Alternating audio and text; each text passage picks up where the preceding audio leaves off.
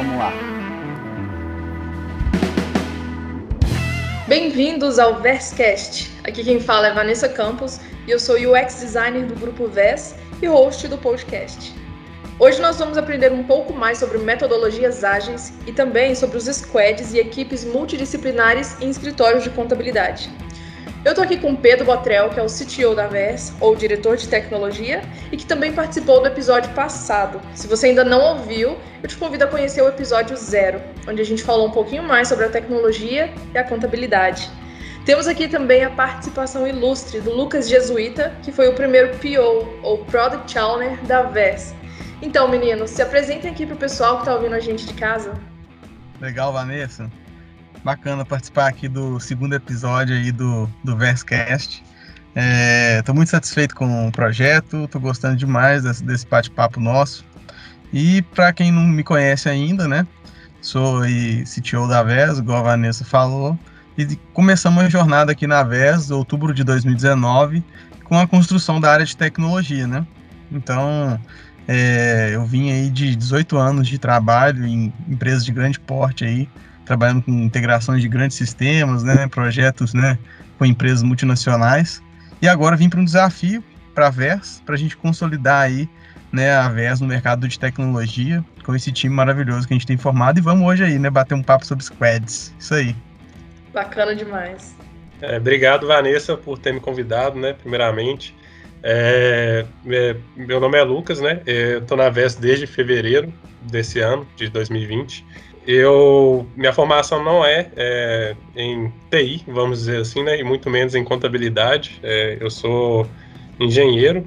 Aí o pessoal até se pergunta por que, que o engenheiro trabalha com TI e contabilidade, né? Porque uh, o engenheiro, ele praticamente ele vê tudo de uma forma processual, ele tudo vê de uma forma é, em partes, né? Que é bem parecido com o trabalho do, do Product Owner ele sempre pega um processo e tenta quebrar esse processo em, em várias etapas. E eles também, principalmente da engenharia que eu vi, que é automação, é muito ligado à tecnologia.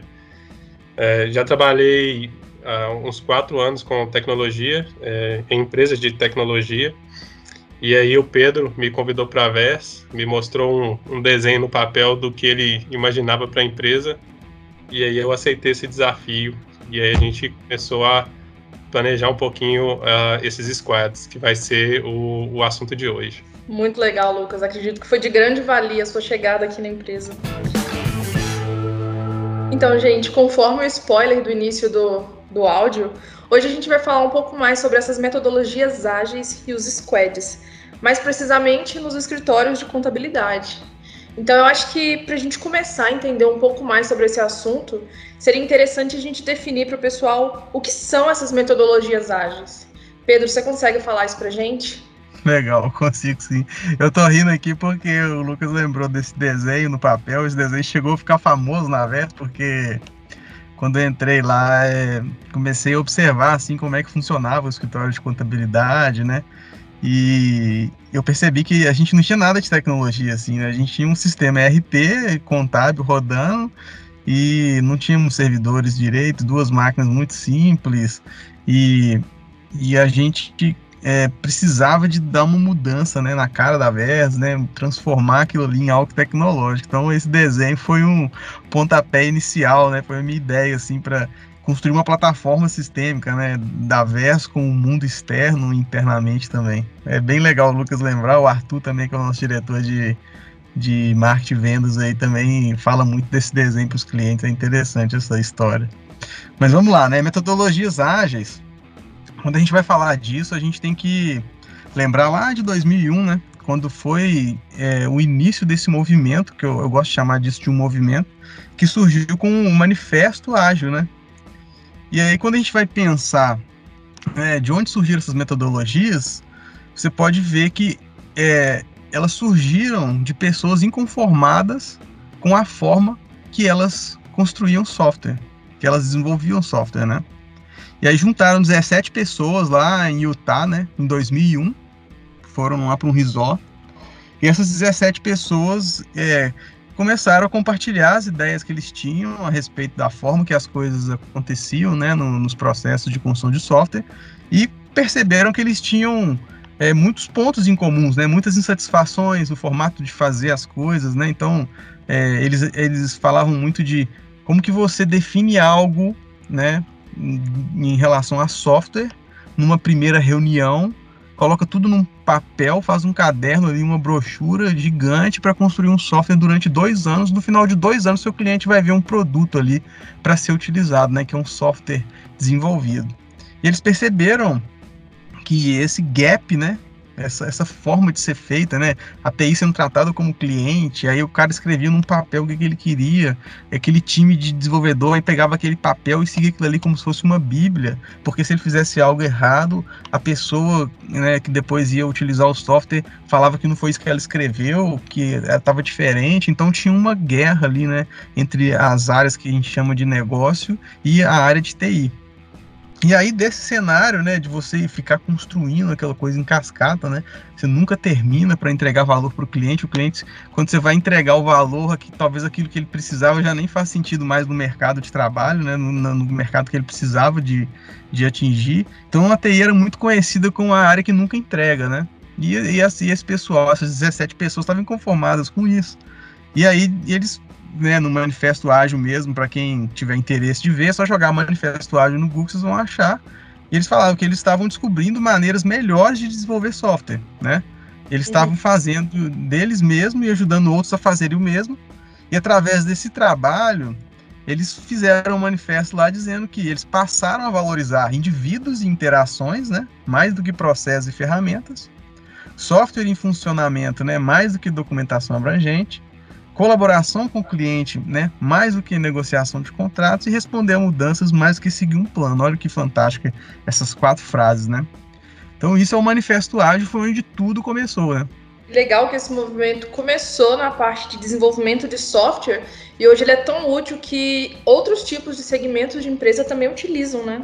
Sim, é muito interessante que esse, esse formato ele, ele se consolidou de tal forma, né, e as empresas começaram a perceber tanto valor que eles acabaram identificando esse mesmo formato para trabalhar em, em, áreas diversas, né, não só tecnologia.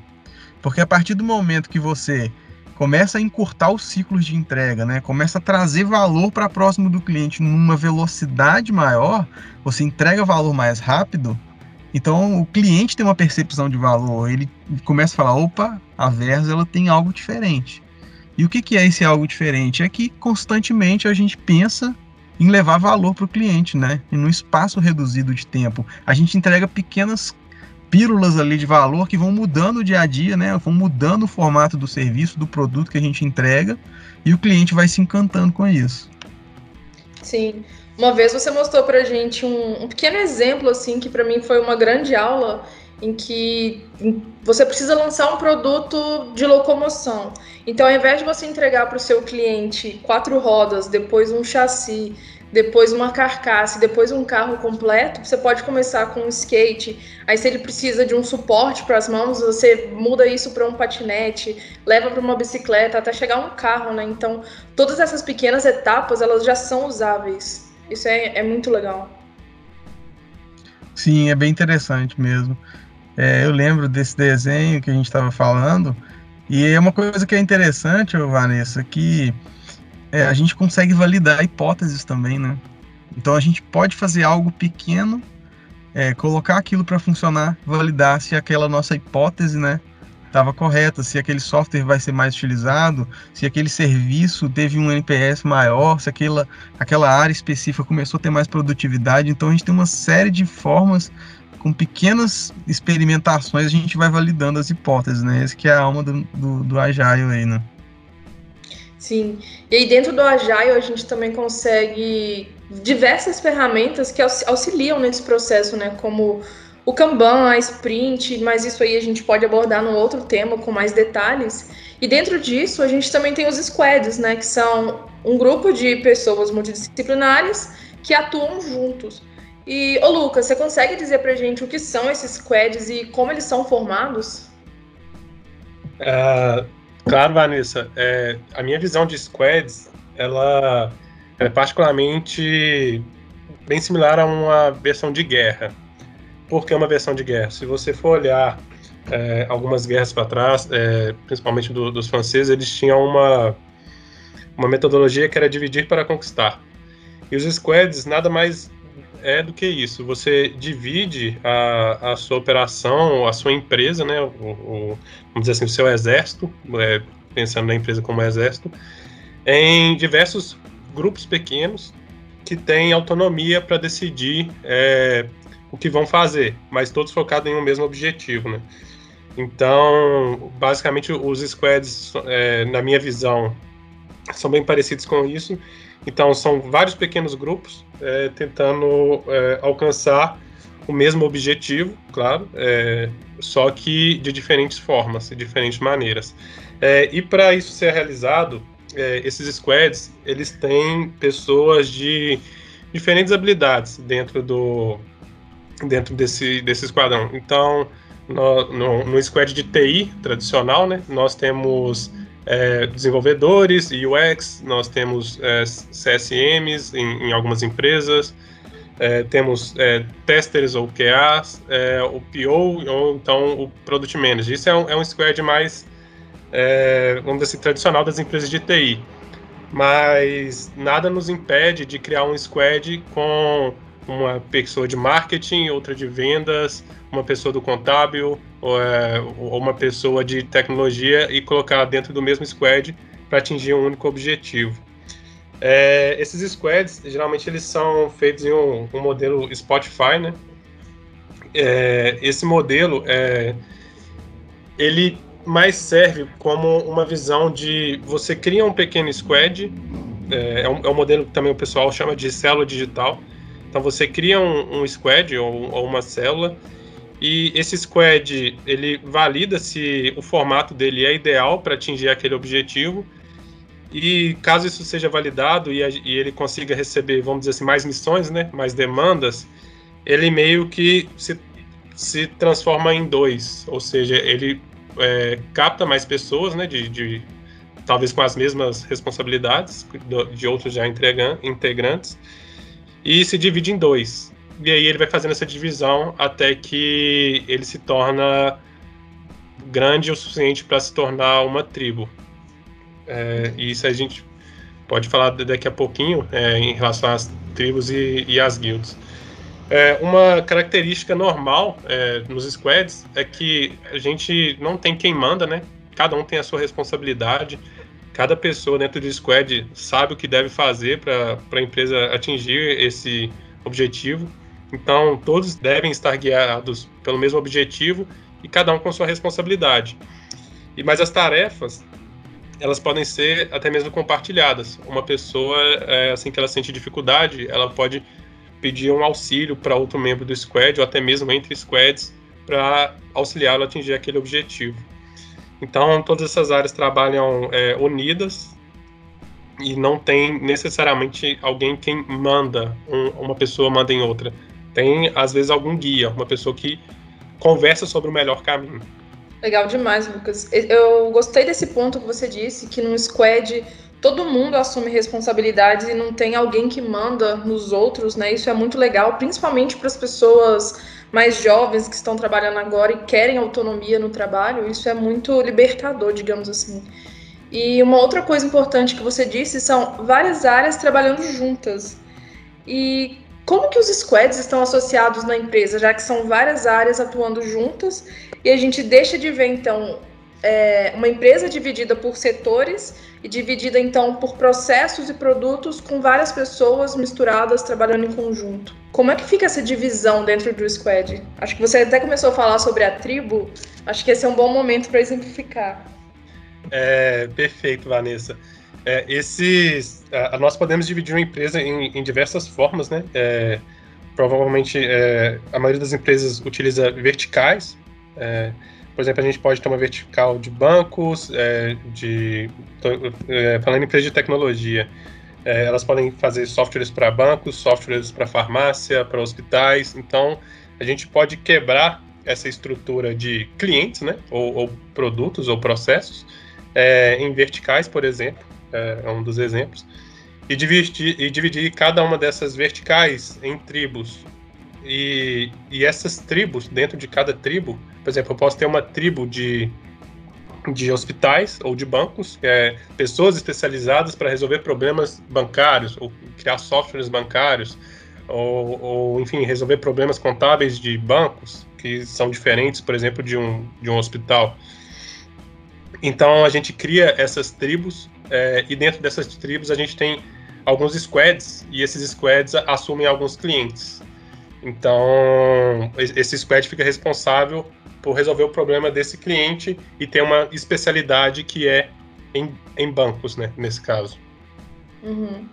E como que a gente chama, então, os diversos profissionais que têm o mesmo papel ou a mesma responsabilidade dentro de uma empresa, mas que pertencem a tribos diferentes? É, esse papel é, é conhecido como chapter, né? Ou seja, eu posso ter um, um chapter de devs, um chapter de UX designers, né?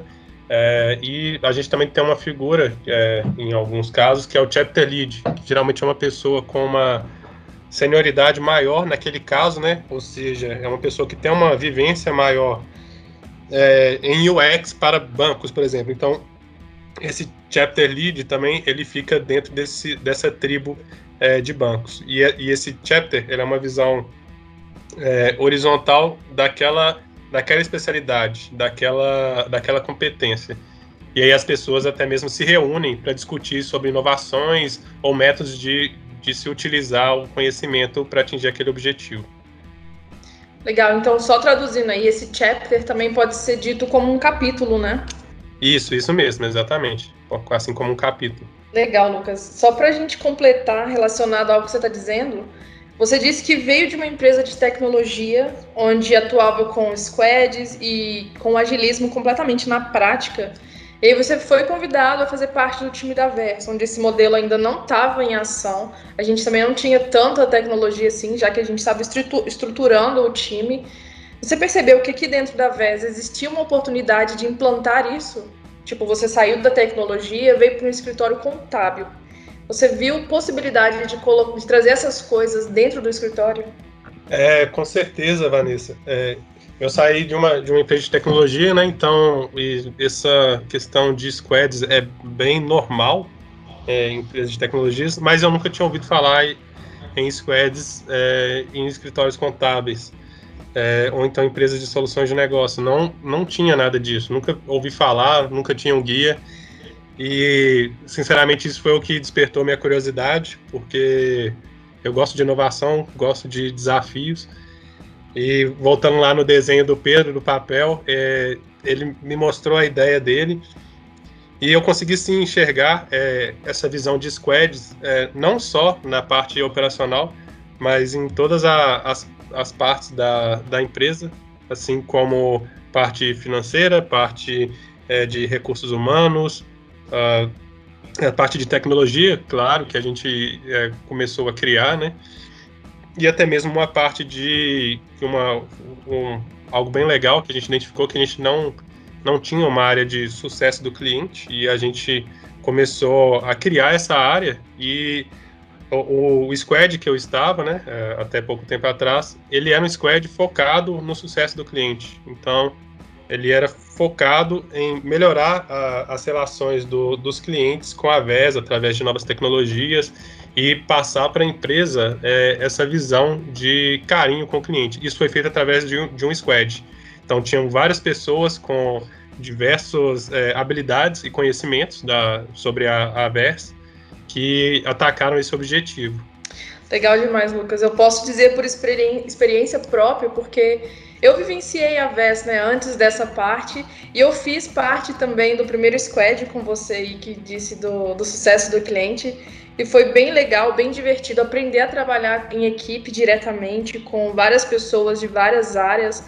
E foi muito enobrecedor para mim. Então, pessoal, vocês sabem dizer para gente e exemplificar para o pessoal que está ouvindo como trabalhar com squads e agile em escritórios de contabilidade? Qual a melhor forma da gente estruturar isso? Porque a intenção é a gente passar informação que dê para colocar em prática, né? Então, como que as pessoas que estão nos ouvindo conseguem colocar isso em prática? É legal ouvir vocês dois aí discutindo sobre squads, né, dentro da contabilidade E quando eu cheguei na VES, é, eu sabia que o desafio era muito grande, né? né para a gente construir algo inovador, porque a gente precisa de ficar atento né, com uma coisa que acontece muito no mercado, que é a, é a inovação de ruptura. Né? É quando a gente tem alguma tecnologia que modifica significativamente um processo a ponto dele é, substituir o trabalho humano de alguma forma ou mudar drasticamente, né? O que aconteceu aí com a Uber, com o Airbnb, com o Netflix, né? A gente vê é, claramente que a forma de fazer algo mudou significativamente, né? E isso acaba com impérios que as empresas constroem. Então, assim, eu quando eu fui para o mercado de contabilidade, quando vim para esse desafio, eu achei muito interessante que eu acho que é um setor da, da contabilidade que vai mudar. A gente pode é, perceber que está vindo mudança por aí, né? O governo está evoluindo tecnologicamente, né? A tecnologia tem cada dia abraçado mais atividades que, que não fazem sentido no dia a dia das pessoas, e isso vai acontecer uma hora, né? E a minha preocupação quando eu cheguei na Versa era: e aí, será que a gente está preparado? Né? Será que no, no, formato que a gente está aqui, a gente vai conseguir é, superar essas mudanças, essa inovação toda que tem vindo, né? E a minha resposta era que não, né? E isso foi desesperador, né? Então, naquele momento ali, eu senti aquela tensão criativa, né? Aquela coisa assim, nossa, a gente precisa de chegar num patamar muito elevado de organização, né, de estrutura organizacional, de tecnologia, né, do que, que a gente vai ter de tecnologia, como que a gente vai passar isso para os nossos clientes. E aí, como eu tive um background, né? Eu, eu, vivi um pouco essa, essa, essa coisa dos squads e vivendo também na comunidade, conversando com várias pessoas que já vivenciam isso, né? O agilismo na prática. A gente percebe que é, é, esse, esse manifesto ágil, ele não é só uma metodologia, né? Ele acabou virando uma cultura ágil, né? Você, você viver isso, né, na prática, né, você não ter essa hierarquização na empresa, você não ter tantos empecilhos para que os times consigam caminhar. E eu acho muito interessante que desde que entrei na VES, fazendo leituras, né, e pesquisando a respeito, eu descobri uma pessoa, o Sérgio Moscovici. Ele foi um grande estudioso aí da psicologia, né, e tem uma teoria das representações sociais. E antes mesmo do, do Manifesto Ágil, ele já falava da formação de times, né? Quando que um time era eficiente. Então tem citações dele aí na internet que vocês podem pesquisar, quem está nos ouvindo. O Sérgio Moscovici fala, falou é, algumas frases, acho que seis né, pontos importantes que um, uma, uma equipe, né, um, um, grupo de pessoas, ela vira uma equipe, quando que ela vira um time, né? Então ele citou seis premissas básicas que um time tem que ter eu acho muito interessante isso, e a partir daí eu comecei a pesquisar, evoluir, e vi que, assim, para a VES não tinha outra, é, outro caminho a não ser né, se adaptar a esse modelo. Então a gente, desde outubro, a gente vem falando sobre isso e começamos de fato uma transformação em janeiro, né? A gente já começou a vivenciar alguns squads mais isoladamente na área de tecnologia. E, e a gente começou a implantar alguns produtos, né, como o nosso chatbot que surgiu através de um squad. E aí a gente falou também de, de portal de franquias para nossa rede de franqueados. Estamos lançando agora o app e tudo isso por causa dessa ruptura que a gente está causando, né, que é uma quebra nessa estrutura organizacional. É, a quebra ela tem uma, uma, um objetivo muito claro e importante que é é, hoje o mundo é tão complexo, a gente tem problemas tão complexos para solucionar e para conseguir né, responder ao mercado, que a gente tem que descentralizar, a gente não tem que ficar colocando o poder na mão de uma pessoa só. Então a gente tem feito isso aqui na VES, que é o que? Horizontalizar a coisa.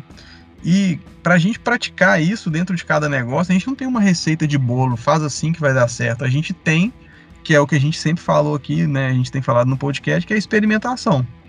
Então a gente começou a jornada lá em janeiro com um squad, dois squads, e a gente chegou aí com essa pandemia, isso deu uma impulsionada na, na criação desses squads, a gente foi se organizando e hoje a gente já está indo aí para o sétimo squad e fatiando o negócio da VES dentro desses times, né?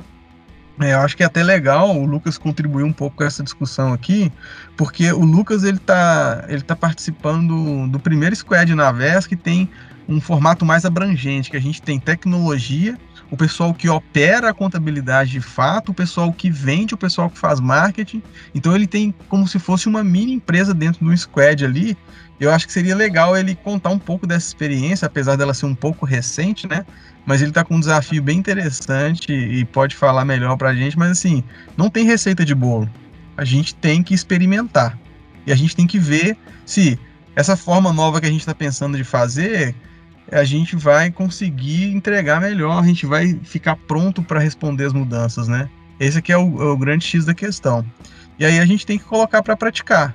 Então, assim, uma coisa rápida que eu vou falar e passar a palavra para o Lucas, porque eu acho que ele tem mais para contribuir do que eu, é o seguinte: é, identificar na empresa, como que eu identifico na minha empresa um perfil é, que tem uma, uma padronização né, na, na, no processo, que ele tem um mesmo processo, que ele tem uma coisa é, mais.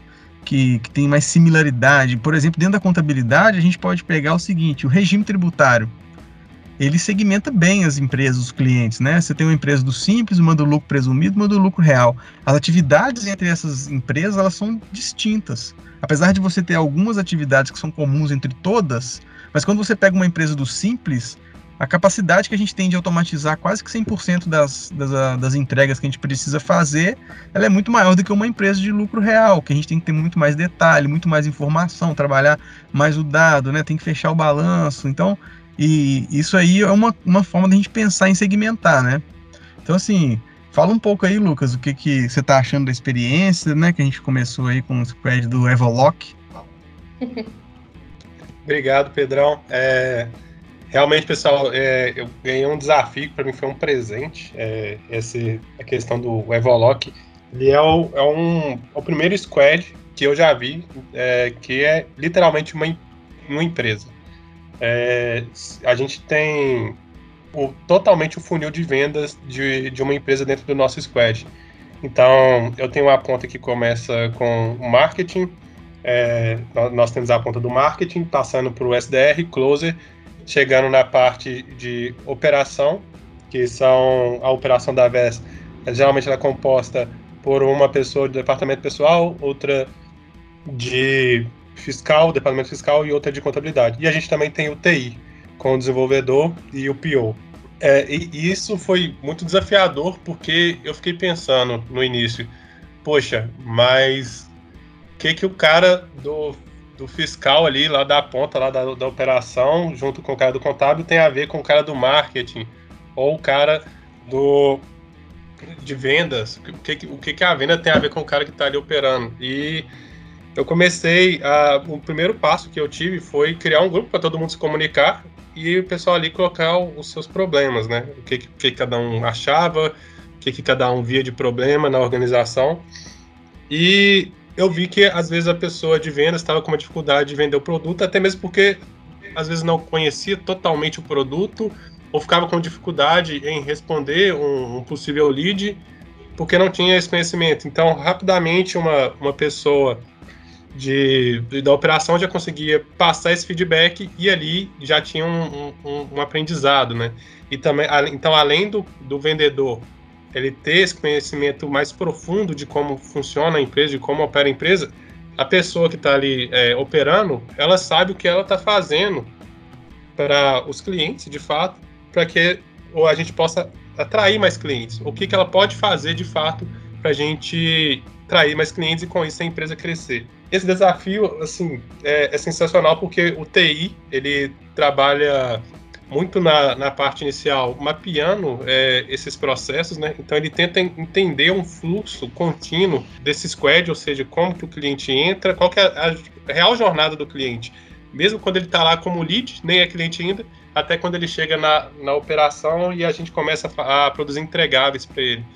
Então, o, eu junto com o time de TI, a gente está mapeando toda essa jornada do cliente e a gente identifica pontos de gargalo em, em diversos pontos dessa operação para tentar inserir tecnologia.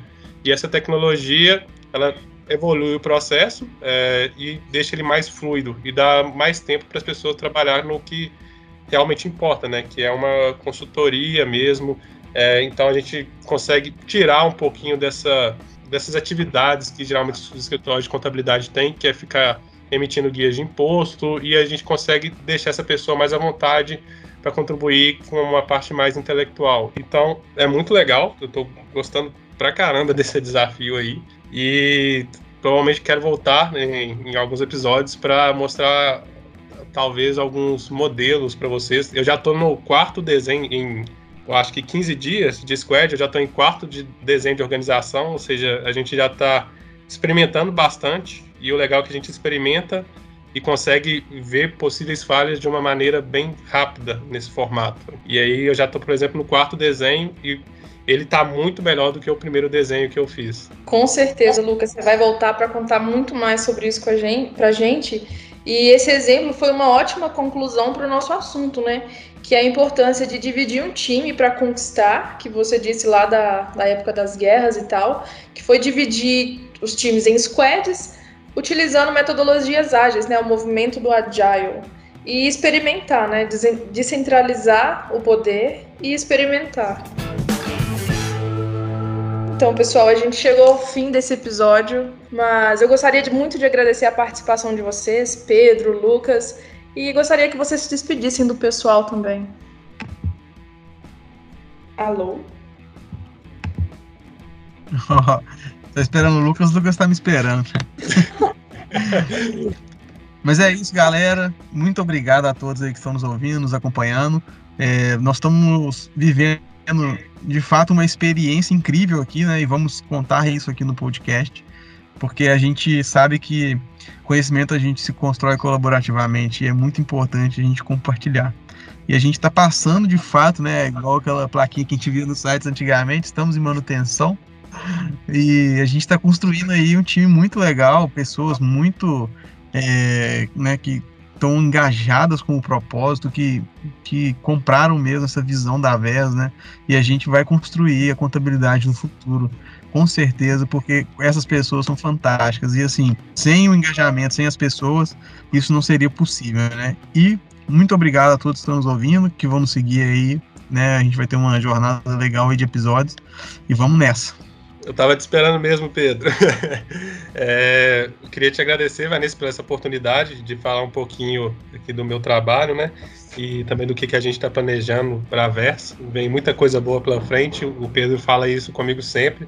E todo dia eu vejo isso, que está vindo coisa boa. E hoje eu também tenho a liberdade de falar com vocês que vai vir muita coisa legal, muita coisa legal nos próximos dias.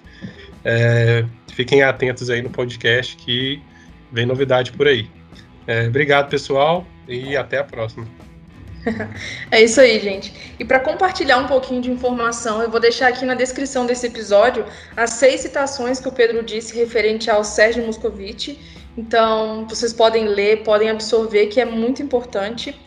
E aí, você gostou da proposta desse podcast? Conta aqui pra gente, deixa nos comentários corre lá no grupo do Telegram também, deixa sua dúvida para o próximo episódio, que a gente vai, vai falar um pouco mais sobre como ser ágil atuando em home office. E é isso, pessoal. Muito obrigada pela participação de vocês e até a próxima.